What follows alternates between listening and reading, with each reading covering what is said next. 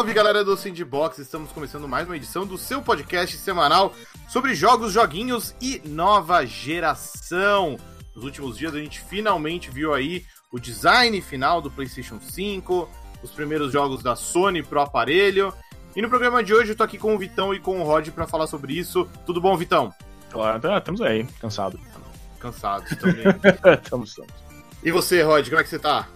Tudo bem, tô de férias, então não posso reclamar de cansaço, que nem vocês que estão nessa pauleira aí de vários anúncios de jogos, de console, então tô, tô mais tranquilo com vocês. Dias puxados, dias corridos. Mas vamos lá, antes da gente comentar aqui, né, entrar no tema, é, lembrar vocês da nossa campanha de financiamento coletivo lá no Padrim, endereço é padrim.com.br barra sandbox. Você pode ajudar a gente a continuar pagando os servidores do podcast, mas pode ajudar muito a gente também sem colocar a mão no bolso. É só compartilhar o programa, apresentar ele para mais pessoas, para que mais ouvintes cheguem ao Sandbox. Mas vamos lá então, Vitão. A Sony hum. acabou com o mistério. Nessa Opa. última quinta-feira, dia 11 de junho, eles eh, mo mostraram Most... quase tudo, né? Mostraram o futuro dos games. É. é. é que falar, o auto-intitulado Futuro dos Games, digamos assim. Mostraram o design do PlayStation 5, que até muita gente estava na dúvida se eu mostrar ou não, porque com o Play 4 a Sony demorou mais para abrir o jogo e no final era só uma caixa preta. Hum. Mas, é, principalmente, mostraram vários jogos. É. Jogos first party, jogos de outras produtoras. Muitos jogos também vão chegar pro Xbox Series X e pro PC. Ficou faltando só, só a data de lançamento e o preço do videogame, né, Vitão? Opa, é, esses assim, data de lançamento é mais uma dúvida existencial por causa do, das tretas ao redor do mundo, mas eu acho que o preço é um dos elementos que mais, tipo, nos deixa curiosos, porque são duas versões. É, e ouve-se que o, o custo de produção dele não é barato. É verdade, é verdade. Não só oh. dele, tipo, ele tem, tem todos os componentes dele, o SSD lá, pica grossa, o DualSense aparentemente tem um monte de coisa foda, que é o controle lá para o Rumble ficar mais sensível, o feedback áptico ficar mais sensível, então é, são dúvidas grandes. Muito bem, Rod, você acompanhou aí também o evento da Sony, né? Como o Vitão falou, são duas versões do videogame, uma com drive de disco, outra sem, né? Uma versão digital do Play 5. Uhum. Vamos começar com impressões gerais. O que, que você achou desse, desse rolê da Sony? Olha, o, eu gostei do design do console. É, eu sei que é divisivo. A gente falava antes aqui, o, o Prandas, por exemplo, não gostou. É, eu achei que ele, ele, teve uma cara de. Ele tem uma cara de futuro dos games. Assim, ele parece um negócio futurista. Ele me lembra, sei lá, é, alguma coisa que saiu de um Mass Effect da vida ou de um Death Stranding, parece... tipo aquelas cor, curvas não, e cores. Um, um artefato alienígena no XCOM, acho que é o. Também. E, e, tipo, ele tem uma cara de um aparelho moderno, né? E tanto o controle quanto o videogame, né? É, um detalhe engraçado é que parece que a versão sem disco foi a que eles projetaram originalmente, porque se você olhar o design, é a versão que é, é simétrica, assim. É, Os dois são iguais. É, a, versão, a, a do CD a, claramente tem uma, uma gordurinha extra em um lado. É, exato, tipo, ela claramente tem um negócio ali que sai do padrão que eles desenharam, assim. E, enfim, eu achei que nesse sentido, assim, tudo tá bem coeso. Eu achei que a, Sony acertou a mão é, no, no, design do console, pelo menos é, na minha opinião, acho que ficou legal. Ficaria ainda mais legal uma versão preta do console que possível que surja no futuro, né? Mas nesse primeiro momento eles decidiram fazer essa versão branca. E assim, ter, ser duas versões, né, logo no lançamento, é, me, me, lembra do, dos boatos relacionados ao novo Xbox, né? Que, uhum. enfim, durante muito tempo se falou que ia ter uma versão. É, era Lockhart, a outra agora esqueci. É, Anaconda. Anaconda que um com disco e o outro sem disco, né? E é. a Sony se antecipou em relação à Microsoft. Não sei se os boatos da Microsoft vão se concretizar, né? Mas, enfim, são fontes confiáveis que estavam falando isso. É, considerando mas... também, é, tem que levar em consideração que eles fizeram isso com o Xbox One, né? Eles fizeram, eles fizeram uma versão só digital do, do One S. One S. É, ele já tem um precedente, né? A Sony, é, nesse caso, está descartando o disco pela primeira vez para tristeza lá nos Estados Unidos da GameStop. E, enfim, não que ela já não, não esteja, enfim, no, morrendo mesmo existindo consoles com um disco, né? Mas é, e aí fica aquela dúvida de tipo, quanto que vai custar cada um deles, né? E eu acho que o preço é a principal variável aí nesse que ficou faltando nesse anúncio. Faz sentido, eu acho que é, as duas empresas vão ficar fazendo esse joguinho de quem vai anunciar antes da outra o preço, né? Porque uma vez anunciado um preço, a outra pode tentar entrar por baixo ali, fazer um valor um pouco mais em conta, né? E eu acho que em relação à data de lançamento, é fim do ano, talvez não tenha lançamento aqui no Brasil por causa de questões, por questões de produção, né? E relacionadas ao coronavírus, né? E, mas ao, no final do ano chega nos, é, nos Estados Unidos e no Japão. Isso eu acho que é uma certeza, assim.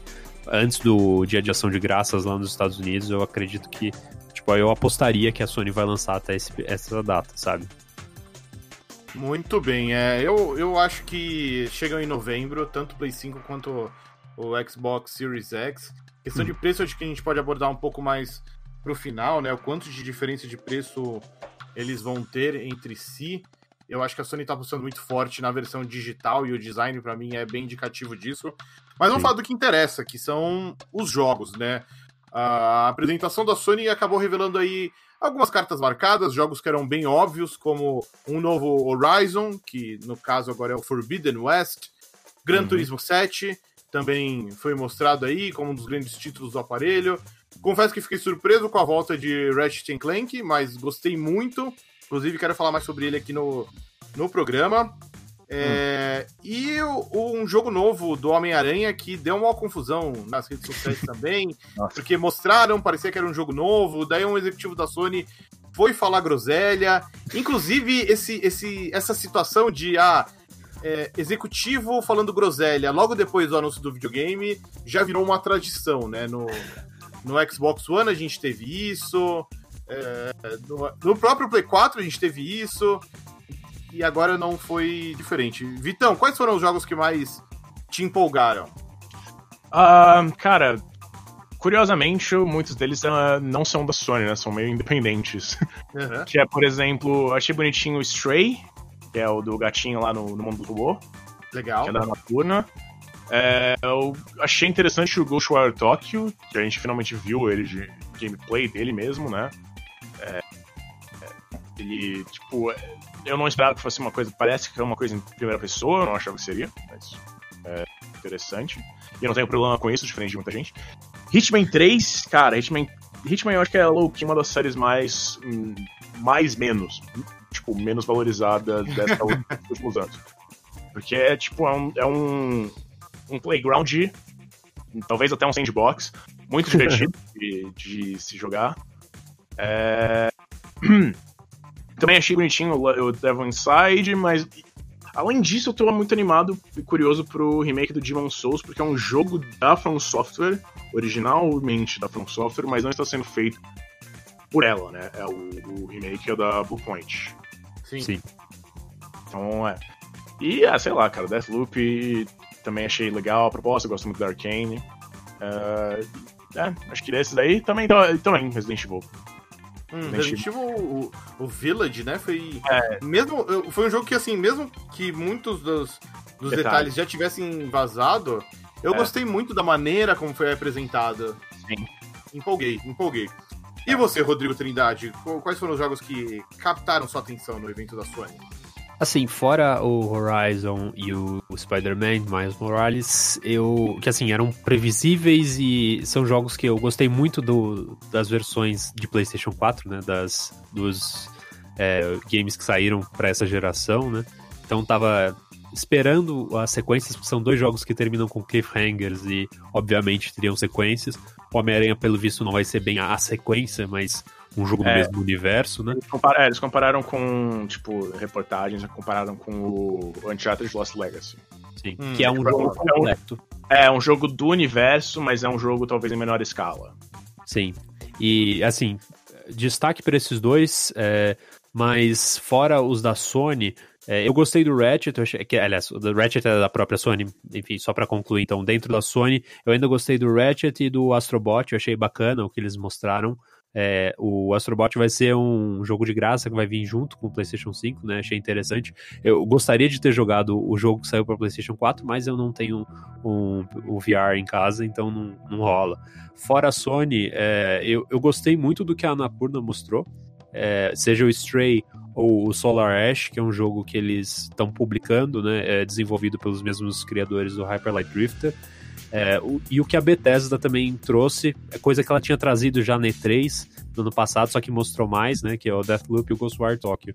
E além desses, também me interessou aquele Kena Bridge of Spirits, que é, é, um jogo que pareceu um meio misto Zelda, Pikmin, não sei.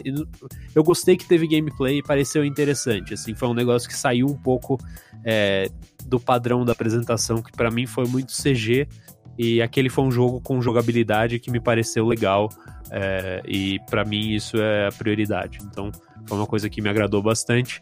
E eu achei legal que teve um balanço bom entre jogos mais entre aspas, adultos e de crianças, assim. Tipo, você pode ver, teve o Astrobot, teve o Sackboy lá, que eu achei com uma cara Sim. de meio ruim, mas, enfim, é um jogo com um público diferente, então mostra que o PlayStation 5 vai, tipo, chega com um leque interessante de jogos, assim, disponíveis. Olha, de tudo que a gente viu, é... um dos que eu achei mais interessantes e dignos de destaque foi o, o Ratchet Clank Rift Apart, porque pelo gameplay, acho que é um jogo que, que vem para mostrar as capacidades do, do SSD do PlayStation 5, que a Sony não cansa de falar, né? Que ah, ele tem uma arquitetura custom, que ele é super ágil, não sei o que, vai permitir uhum. loads muito rápidos. O Ratchet Clank parece demonstrar isso muito bem.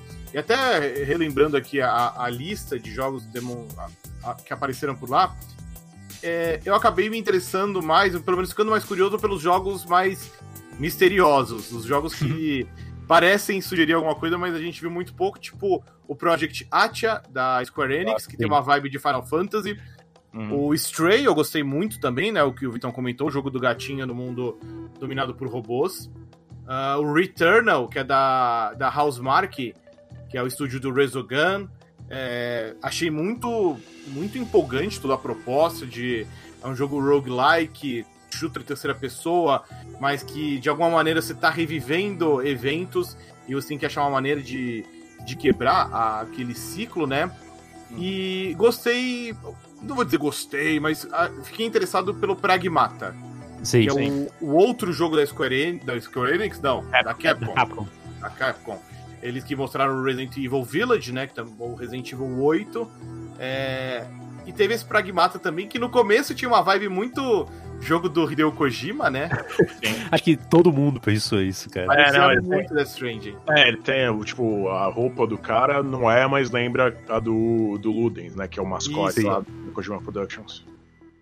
E fiquei interessado, assim, achei misterioso, achei o, o, o mundo ali que eles apresentam bem bem intrigante. E assim, a gente nem sabe qual é o, o, gênero do jogo. E eu tenho, assim, um pezinho atrás por conta do efeito Deep Down, que é um jogo que a Capcom mostrou no evento de anúncio do Play 4 e esse jogo sumiu.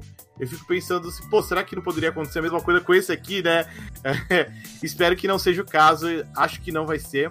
Mas voltando pro Ratchet Clank, o gameplay do jogo mostra aquela mecânica de uh, você poder entrar em fendas do espaço e instantaneamente você vai para outro mundo. Meu, isso daí tem muito cara de tech showcase, né? De olha, a gente criou essa, essa mecânica para mostrar essa feature do, do Play 5 que ele carrega as coisas muito rápido. E eu, eu fiquei eu, com a impressão. Eu diria, Prandas, que foi o, o, único jogo que explicou, as que demonstrou o que o PlayStation 5 tem de diferente, assim. Porque você vê, por exemplo, o Gran Turismo 7, que em toda apresentação de novo console tem um jogo de carro realista é, para mostrar, olha como são reais esses carros, essas pistas e esse clima. E tipo, tudo bem, mostrou iluminação e tudo mais, é aquela diferença do ray tracing que provavelmente vai ser o grande diferencial dessa geração, fora a questão dos loadings muito rápidos, né? Então aí que eu acho que o Ratchet Clank traz um negócio bem visual que mostra o que o PlayStation 5 e potencialmente também, não sei se na mesma escala, melhor ou pior, mais semelhante, com certeza, o Xbox Series X vai ter, né? Que é essa questão do SSD, de carregamento rápido de ambiente, dessa transição de cenário que a gente não está acostumado, né? Muito bem. É, de fato, acho que foi o único jogo que demonstrou um pouco mais, que se prestou a isso. Muitos outros jogos são versões mais bonitas de jogos que a gente já conhece, ou versões maiores, com mundos mais complexos. É, mas então, queria focar agora em dois jogos que você destacou aí, que são os jogos da Bethesda, o Ghostwire Tokyo e o Deathloop. Uhum. Que eles são jogos que, em termos de gameplay, é, parecem tentar fazer coisas diferentes, né? É, sim, o, o Deathloop ele é curioso porque ele é tipo uma mistura de várias ideias, né? Ele tem muito de Dishonored, o gameplay mostra, né? O, o tem o, o, Blink deles lá, que é uhum. de final Blink. Mas é, mas é basicamente isso, tipo, mas eles colocaram em um mundo de de jogo de sobrevivência e meio que um negócio feitiço, feitiço do tempo, né, cara? Que você só tem 24 horas para matar todos os seus alvos para sair do, do loop temporal, né? Uhum. É, e só que aí, e aí colocaram um elemento extra do Dark Souls, que é uma, um jogador rival, né? Entrar no seu jogo e foder seu dia. É, uhum. Então acho que é, é, legal que tipo, eles misturam coisas, mas eles meio que criam um, uma ideia. Essa, essa mistura pra criar algo de novo, né? E eu, eu tô interessado, eu gosto de jogos da Kane, eles são. É, acho que também são subvalorizados, não tem, não, não tem um reconhecimento que deveriam. Uhum. É... E o, o Ghostwire Tokyo, eu genuinamente não. Tipo, acho, é, é, eu não esperava que ele fosse do jeito que ele era, né? Era meio difícil de saber como ele era, porque pelo trailer inicial, quando revelaram lá no, no ano passado. Mas eu gostei da vibe meio. sei lá, mundos paralelos, mundos se encontrando, várias vários é, chavões de, filme, de coisas de horror, né? Ah, tem sempre ter a menina da, da jaqueta amarela com, com o amarelo. Tem meio que um Slenderman ali no meio. É, eu tô mais interessado. Tipo, é um jogo da Tango, mesmo. Eu, de, eu demorei um pouco para gostar do, do Evil Within, eu precisei voltar para ele anos depois, mas eu, eu apreciei ele melhor anos depois. E eu Sim. gosto muito do dois, eu acho dois bem legal. Mas é, eu, eu, pelo histórico eu fico interessado pelo jogo. Pelo é, até, como você falou pelo histórico, né? É um jogo da Tango Gameworks, que é o estúdio do Shinji Mikami, uhum. um dos criadores de Resident Evil. Então, não só pelo histórico dele com Resident Evil, mas pelo próprio Evil Within, todo mundo imaginava que ah, vai ser um jogo de horror, com um pouco de ação, em terceira pessoa. É, isso é tipo uma mística. Você joga umas bolas loucas. Você... É, é, é, tipo, tem até um aspecto meio VR às vezes o jogo. Não sei é. se. Tipo, não sei se daria para ser um jogo de VR, mas ele tem, mas o. o a, a, perspectiva em primeira pessoa dele, não sei, ele parece mais um jogo de VR. Eu acho que é porque a personagem não usa armas, né, no caso. É Sim. mais na base da magia, né? É, da magia, ela faz uns feitiços loucos lá com as mãos e tal. Ô, ô Rod, agora focar no outro aspecto que você comentou aí, que foi uhum. interessante notar como a Sony apresentou uma variedade muito grande de jogos, né? A gente teve aí Ghostwire Tokyo, Resident Evil, que claramente são jogos com temáticas mais sombrias para um público mais maduro, mas a gente teve jogos como o, o Astrobot, é, o Sackboy, teve algumas outras ofertas indie também que claramente apelam, se, se não for exatamente para um público mais novo, parecem acenar para experiências mais, mais família, né? Para você juntar crianças, pais e, e jogarem juntos, como se sinalizasse que pô, o Play 5 quer tentar agradar todo tipo de, de, de oportunidade de, de jogar videogame. Como você vê, assim, é, esses jogos um pouco mais família ganhando tanto espaço no evento de revelação do videogame? Ah, eu, pra mim, eu vejo isso como ótimo. Hum, até entendo que tem pessoas que prefiram jogos mais sérios e tudo mais, mas eu sinto que vários desses jogos é, trazem muito da essência do que eu mais gosto em videogame, que é jogabilidade, é, não é tanto às vezes uma história super densa, é um negócio mais para pura diversão, assim. Uhum. E eu acho interessante que a Sony deu esse destaque. E ela é uma empresa que, acho que se for pensar historicamente, tem franquias que tem um pouco esse apelo, né? O próprio Ratchet Clank, apesar de usar armas e tudo mais, ele tem essa pegada mais cartoonizada. Teve o Sly, Sly Cooper, né, lá atrás. É, enfim, eles têm um histórico disso, né? E é importante quando você vai apresentar um console mostrar que ele não é um negócio é, exclusivo para um tipo de público, né? Porque enfim, isso seria ruim até para pensar em vendas e tudo mais. Tipo, ah, só adultos vão ter esse videogame. Não, esse videogame também vai poder ser é, jogado por crianças e tudo mais. Até nesse sentido, é, eu acho que entra um pouco mais a concorrência com a Nintendo, que tem, eu acho que é a dona desse campo, né? Dos jogos, se não é, casuais, uns, uns, jogos com uma pegada um pouco diferente, né? Que não seja tão séria, mais diversão pura, né? E, enfim, é, eu só não sei, assim, a, em relação à qualidade, assim, nem todos pareceram tão bons, assim. Eu destaquei no começo, né, que eu falei do... É, qual, qual era o nome? Kena Bridge of Spirits, que é um jogo indie, né? É, me pareceu bem interessante, foi o destaque desses. O Sackboy, assim... eu, eu gostei de Little Big Planet, eu, o Sackboy é meio que um mascote da Sony, só que me pareceu um jogo extremamente genérico que eles mostraram aqui na, nessa apresentação, né? Mas, de, de, todo modo, é bom, assim, e eles aparentemente diversificaram o que no PlayStation 4 meio que foi só o neck, não teve muito além dele é, nessa, nesse campo, né? E, e, a Sony até poderia reviver algumas coisas que fez no passado, tipo o Puppeteer, que é um jogo que saiu para PlayStation 3 super interessante, de plataforma, e enfim. Mas eu gostei, assim, que eles trouxeram esse esse foco para essa apresentação, porque é um campo importante para mim, eu enxergo um negócio muito relevante assim nesse mercado de games e diversificado os negócios super sérios assim. E acho que em, em, resumo acho que essa essa é minha análise assim, eu não sei como vocês encaram isso. Imagino que vocês também tenham alguma simpatia a esse tipo de jogos.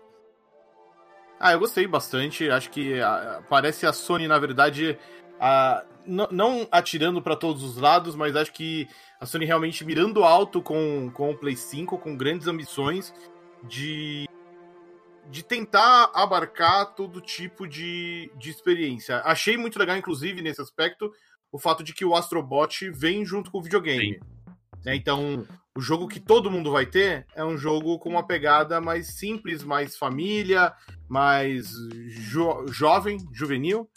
É, acho que é uma maneira de, de marcar que, ó, o Play 5 também tem isso. Tem aqueles jogos que você já espera, vai ter o, o Homem-Aranha, vai ter o Horizon, vai ter o Gran Turismo, vai ter Resident Evil, mas tem essas experiências também, né, pra, sei lá, aparentemente é pra... A ideia que eles querem passar é que todo mundo em casa pode Sim. se divertir de alguma maneira com o PlayStation 5. O, que... a, o Astro, Astro's Playroom, né? A gente tá falando Astrobot, que é o é. jogo, mas é que o, o, mascote é o mesmo. E é interessante que ele vai ter um foco nas capacidades do DualSense, né? Que é um novo controle que a Sony tá promovendo com destaque, né? E eu acho que para complementar, eu tinha esquecido de mencionar antes, mas talvez seja uma maneira da Sony mostrar um repertório rico assim de coisas, porque a Microsoft comprou um monte de estúdios e alguns desses estúdios têm algumas especialidades, é, enfim, nessa nesse público de certa maneira ou de jogos mais para essa linha, tipo a Double Fine, ela já tinha a Rare, por exemplo, que também tem um pouco essa, esse histórico de jogos nesse desse nicho, né? nesse nicho não, nessa área, né? E, enfim, eu acho interessante a Sony ampliando o leque e falando, ah, a gente vai ter de tudo aqui nesse console, porque eu acho que existe uma. Eu fico muito curioso porque a Microsoft vai mostrar. Porque a Sony, de certa maneira, fez uma ótima apresentação, mas por outro lado, ela foi bem previsível, com coisas que a gente já conhecia, né? E a Microsoft a gente não sabe muito que cartas que ela vai mostrar de jogos, né? Totalmente. Lembrando que em julho vai ter uma apresentação da Microsoft focada em jogos first party do Xbox Series X.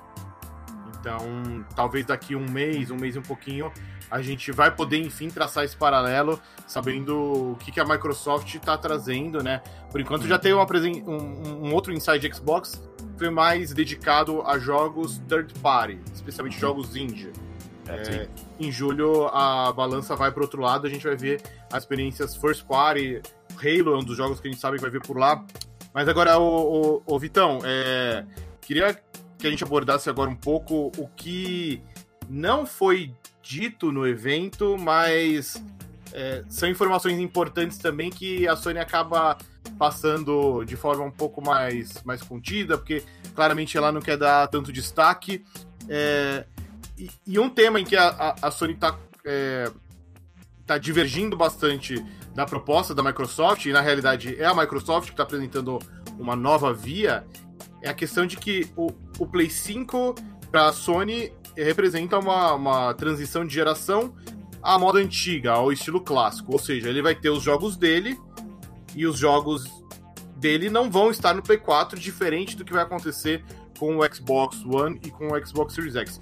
Como você encara essa manutenção de, de, de tradição por parte da Sony, sabe? Ah, as experiências do Play 5 são do Play 5. É, é eu acho que tem alguns casos que não é o caso, né? Tipo, o Canon, por exemplo, neles não tinham muito citado, mas eu acho que eles saíram no PlayStation 4, sim. É, mas em geral, sim, eles, a, a, ideia é realmente de eles, de que, sei lá, Last of Us 2 e, e Ghost of Tsushima são os dois últimos grandes é, projetos, e aí, cara, aí eles vão seguir quase tudo pro PlayStation 5. Eu entendo essa lógica, tipo, mas eu não sei uh, até que ponto ela vai ela vai conseguir se estabelecer, porque, tipo, nem é tanto uma questão de, de público não tá interessado, porque o público tá interessado bastante, até onde deu pra ver, né? A live foi vista por milhões e milhões de pessoas e tal. É, mas eu não sei como vão ser os números do PlayStation 5 em si, né? O, o, o número, os números de, de unidades no mercado, porque tem, teve um negócio da, da Bloomberg, uma reportagem da Bloomberg que dizia que eles não iam é, conseguir produzir tantas unidades quanto no lançamento do Play 4. É, então, eu, sei lá, eu. A, a questão do Xbox eu acho que é interessante porque tipo, é uma coisa da, da Microsoft é, se estendendo porque ela é uma empresa maior que a, que a Sony. Ela, assim, ela tem essa, essa capacidade, né, de certa forma, de, de é, transformar um, os serviços de games dela em um ecossistema maior. E a, e a Sony, nem tanto. Uh, a Sony é uma empresa bem menor que a, que a Microsoft. É, então, é, eu sei lá, eu acho que faz sentido pra, pra Sony fazer isso, eu não sei como eles vão conseguir. Eu não sei o que, que eles vão fazer para lidar com esse problema de, de oferta, né? No caso. Se, é, se, esses, se esses rumores, se, esses, se essa tendência aqui de de que o console é, vai ser lançado em menores quantidades e também considerando que é outra questão importante que é o preço, porque a gente pode até discutir daqui a pouco, mas tipo uh, as coisas não estão indo bem na economia, então é, é, não se sabe se as pessoas vão ter dinheiro para comprar um videogame, especialmente um videogame se for muito caro. E tudo indica que o Play 5 não vai ser barato, né? É. é eu, eu acho que assim, é, os videogames, tanto. Acho que esses problemas do Play 5, o Xbox Series X também vai enfrentar em termos de, de hardware.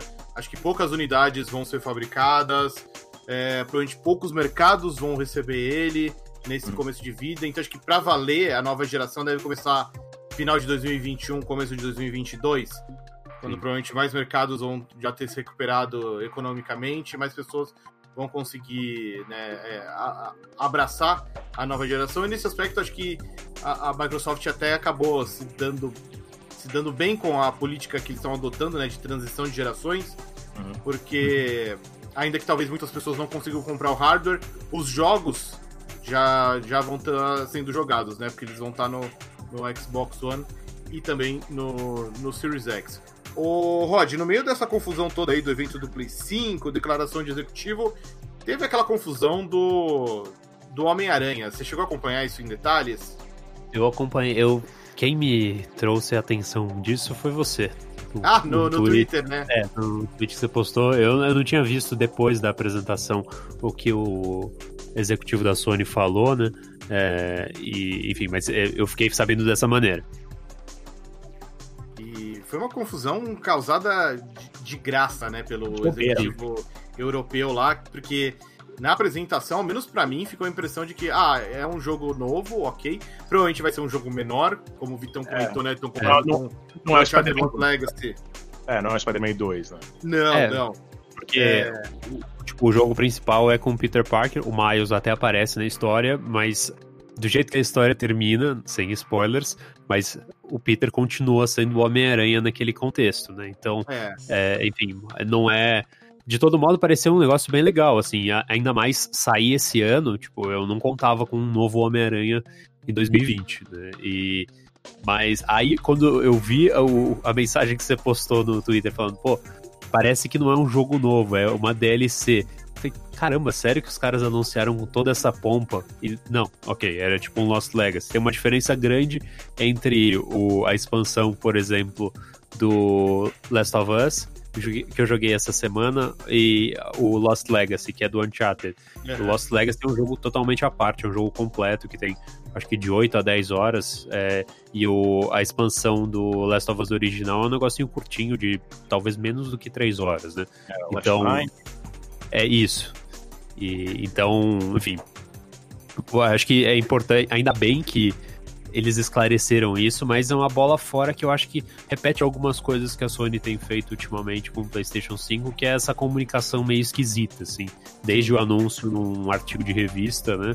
E até durante a apresentação, uma que acho que vai um pouco de encontro à pergunta que você tinha feito anteriormente pro Victor, é do, do negócio de eles, ah, isso daqui, ah, isso daqui é um console novo com os jogos exclusivos para ele, que tipo, é, é, é, o normal, assim, é o que a gente está acostumado quando lança um console novo.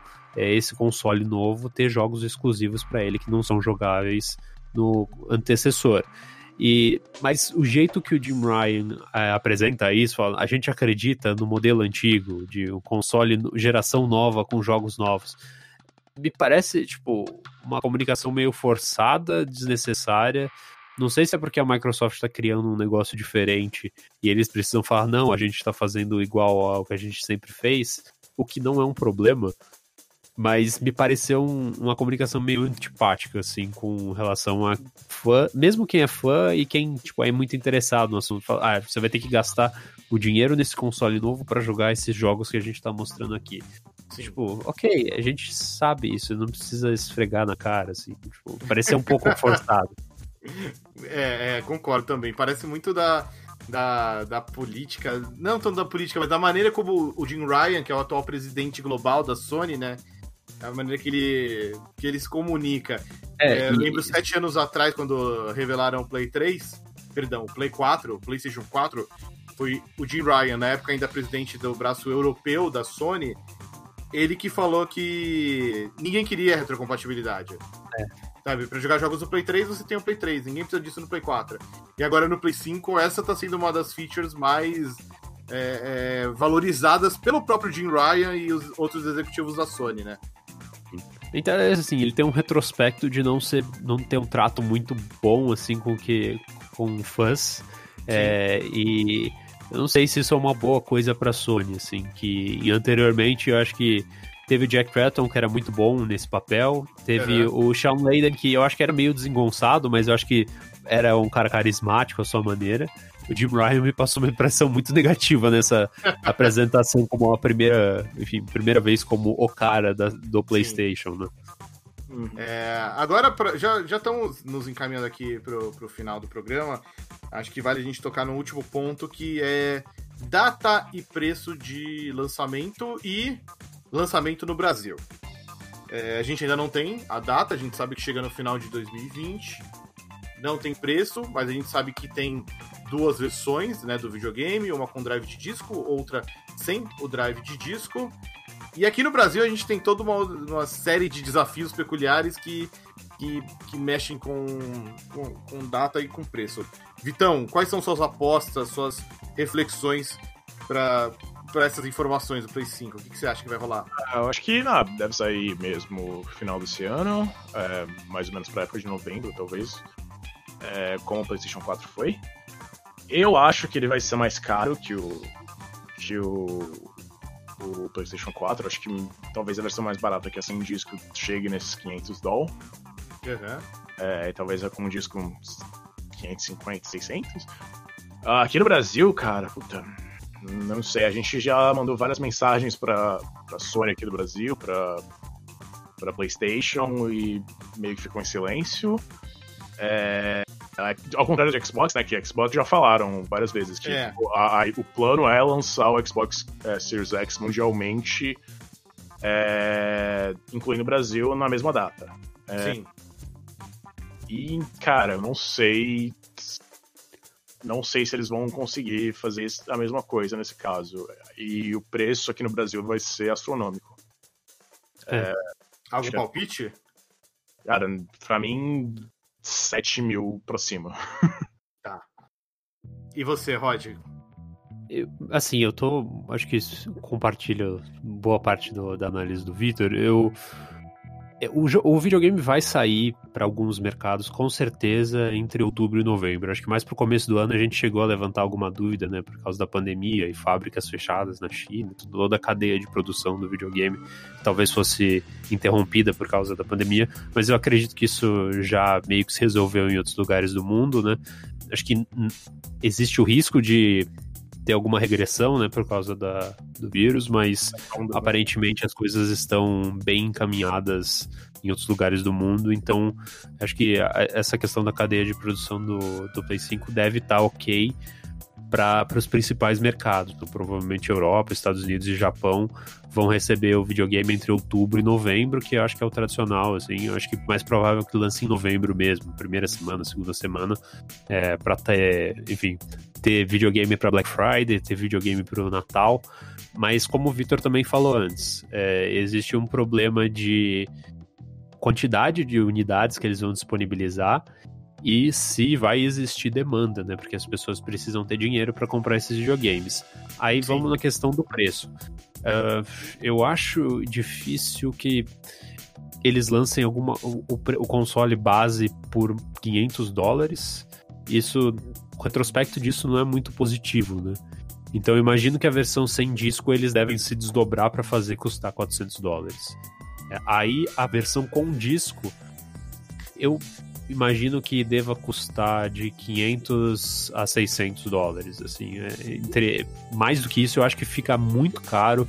É, a gente antes do programa tava falando com o Guerra, o Guerra acredita que vai custar até 800 dólares. Eles vão fazer desse videogame uma versão meio Hum. premium, Pois é como celulares dobráveis ou celulares com câmera com zoom de 100 vezes. Só que eh, olhando para um videogame com entrada de disco, por mais que ele tenha mais memória, tipo, você querer cobrar na versão com disco, que é um negócio que desde o PlayStation do, do PlayStation 1 é assim, é mais caro pela entrada de disco, pra mim não cola, assim, é um- uma ideia meio imbecil você fazer isso, assim. Eu imagino que, tipo, 100 dólares de diferença, 50 dólares de diferença, até 150 de diferença, eles consigam arranjar um- algum argumento, mas mais do que isso, eu acho uma loucura se, tipo, o PlayStation base sair 400 ou 500 dólares e a versão com disco 800. Eu acho uma insanidade se a Sony fizer isso. Não acredito que vá fazer isso. Sobre o Brasil, ele não vai lançar aqui no Brasil, imagino. Tipo, além dessa questão da produção que pode estar atrapalhada e tudo bem, vai, tá, vai ter videogame para os principais mercados, mas a gente não é prioridade. E imagina, o Brasil tem uma série de questões que acho que vão além dessa prioridade de mercado, como o, a- a- o câmbio tá muito volátil aqui, né? Tipo, o dólar chegou a custar muito quase seis reais esse ano já, já caiu bastante também. É, então, tipo, como que a Sony vai precificar o negócio aqui no Brasil? Eu acho complicado. É, olhando, por exemplo, preços de iPhone do ano passado com o iPhone SE que lançou esse ano. O iPhone SE que lançou esse ano foi muito, é, foi proporcionalmente bem mais caro do que os iPhones do ano passado.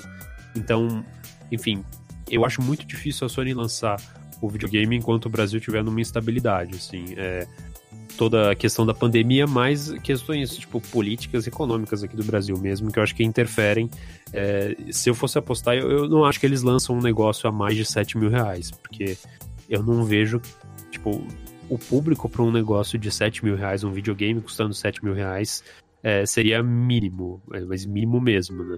É, Eu acho que o limite para eles é uns 6 mil. Eu não sei se eles vão fazer isso, mas se fizerem é pro ano que vem, não é para esse ano. Pelo Aham. menos eu, eu imagino que seja assim.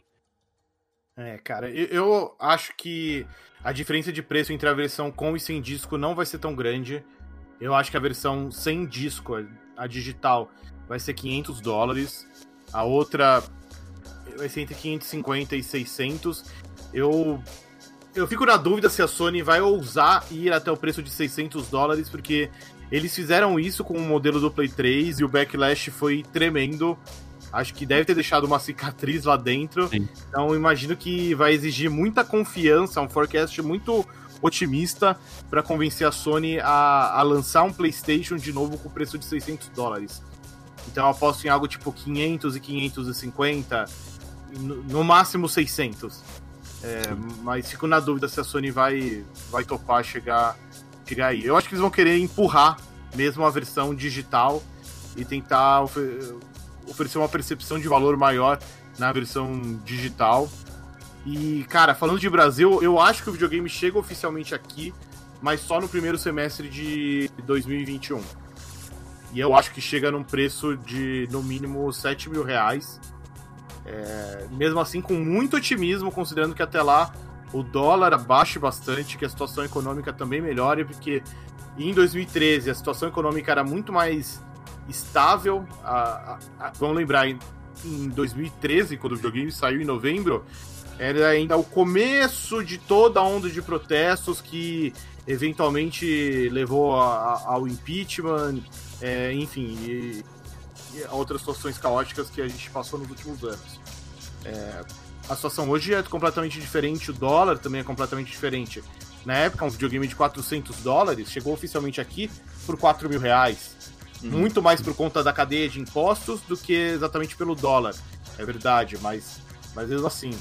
É, e eu acho que a Sony vai fazer sim um esforço de lançar o Play 5 oficialmente aqui, porque a impressão que eu tenho é que essa é uma etapa necessária para que outros serviços também estejam disponíveis por aqui com, com desenvoltura como a PlayStation Store digital, assistência técnica, garantir que os jogos tenham localização em português, porque se você chegar num ponto em que não tem o um videogame aqui, por que, que você vai lançar, sei lá, o Spider-Man e Miles Morales em português, sabe? Verdade. É, então acho que é uma questão que vai muito além de ah, ter o videogame aqui ou não. Acho que ter o videogame aqui também é importante para que todo esse ecossistema PlayStation funcione de maneira apropriada por aqui no, no país. Então acho que talvez em um primeiro momento eles lancem muito caro, sabendo que é muito caro, para a longo prazo conseguir fazer isso. E digo isso porque foi o que a Sony fez com o PlayStation 2. O videogame chegou no Brasil depois do PlayStation 3. É... E eu lembro de, em mais de uma ocasião, ter executivo da Sony falando que a, a gente lançou do jeito que dava para poder ter assistência técnica, por exemplo. Uhum. Então, eu, eu acho que vão, vai sim rolar um esforço muito grande para ter aqui, talvez até no lançamento, mas não sei se vai ser possível de uma forma minimamente acessível ou que, ou que compense mesmo pensando a longo prazo. Eu acho que aqui chega no primeiro semestre de 2021. Eu acho que o Xbox talvez tenha uma estrutura melhor para conseguir o lançamento mundial, como o Vitão bem notou. Ah, já teve executivo da Microsoft recentemente manifestando esse interesse. Então, me passa a impressão de que a coisa está um pouco mais bem encaminhada. E, e Prandas, é, dessa vez eu acho que seria interessante ter o um videogame aqui no lançamento, porque no lançamento vai ter coisas bem legais. Assim, já tem um Homem-Aranha, por mais que não seja uma versão super completa, vai ter um Homem-Aranha pro lançamento. O PlayStation Sim. 4 não teve isso. Eu discutia com o PH, discuti com ele durante a semana. Esse provavelmente é o melhor lançamento, é, line-up de lançamento de console da história do PlayStation. Assim, uhum. é, muita coisa que a gente viu e achou previsível, ok, mas o PlayStation, PlayStation 4 lançou com Resogun com destaque, que é um jogo muito legal, mas não é um jogo com a pompa que você esperaria para o lançamento de um console. Então a Sony está chegando com jogos bem bacanas para esse PlayStation 5. Né? E seria legal se o brasileiro tiver como acessar isso em primeira mão. É. É, gente, nossa expectativa não é essa, mas tomara que, enfim, que role e com um preço mais acessível. Algo que talvez possa ajudar, mas talvez seja também muito otimismo da minha parte, é o fato de que os dois videogames, o Play 5 e o Xbox Series X, eles chegam já com retrocompatibilidade de caixa. Algo que o Xbox One e o Play 4. Bom, o Play 4 nem tem retro. O Xbox One só foi ganhar algum tempo depois. Dessa vez não, os dois já tem logo de cara, né? Então. É, pode ser algo que pese na balança aí para ajudar um lançamento no Brasil. Sim. Mas não sei, posso estar só sendo muito otimista. De todo modo, ajuda quem comprar um videogame desses, vai ter mais o que jogar, né? Vai, É. E provavelmente vai ter umas melhorias de, às, às vezes, otimização do próprio jogo ou otimização que o console faz, né? do- dos jogos. Então, é, vai ter uma vantagem aí nessa, nesse upgrade. Muito bem. Vitão, quer acrescentar alguma coisa antes da gente fechar? Não, acho que é isso, cara. A questão é mais. Eu fico em dúvida em que momento da vida, é, considerando todos os- tudo isso, é, a gente vai. A gente, né?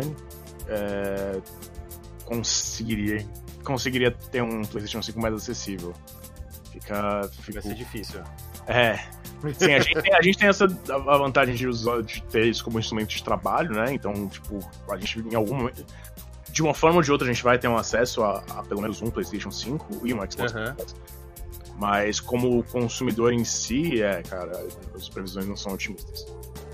E você, Rod, quer acrescentar algo antes da gente fechar? Eu acredito que eu, já, já cobrimos bem, assim, eu compartilho essa visão do Vitão, assim, é, e também um detalhe que pode complicar ainda mais é eventuais é, proibições de viagem de brasileiro, então muita gente viaja e traz de, traz de fora o console, ou mesmo conhece alguém que vai trazer o console para você do exterior, e isso é um negócio que tem tido algumas restrições, né? Talvez até o final do ano elas- tenham sido levantadas, mas também é um risco que existe até lá. Com certeza.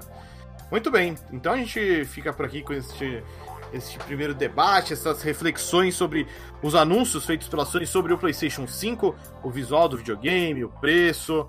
é, A gente quer saber de você agora, né? Diga aí nas redes sociais a sua opinião.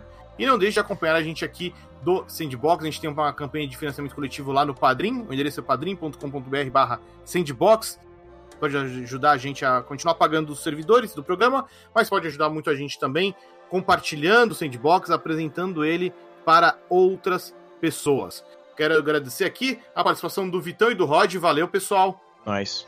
E estamos de volta semana que vem. Valeu. Tchau.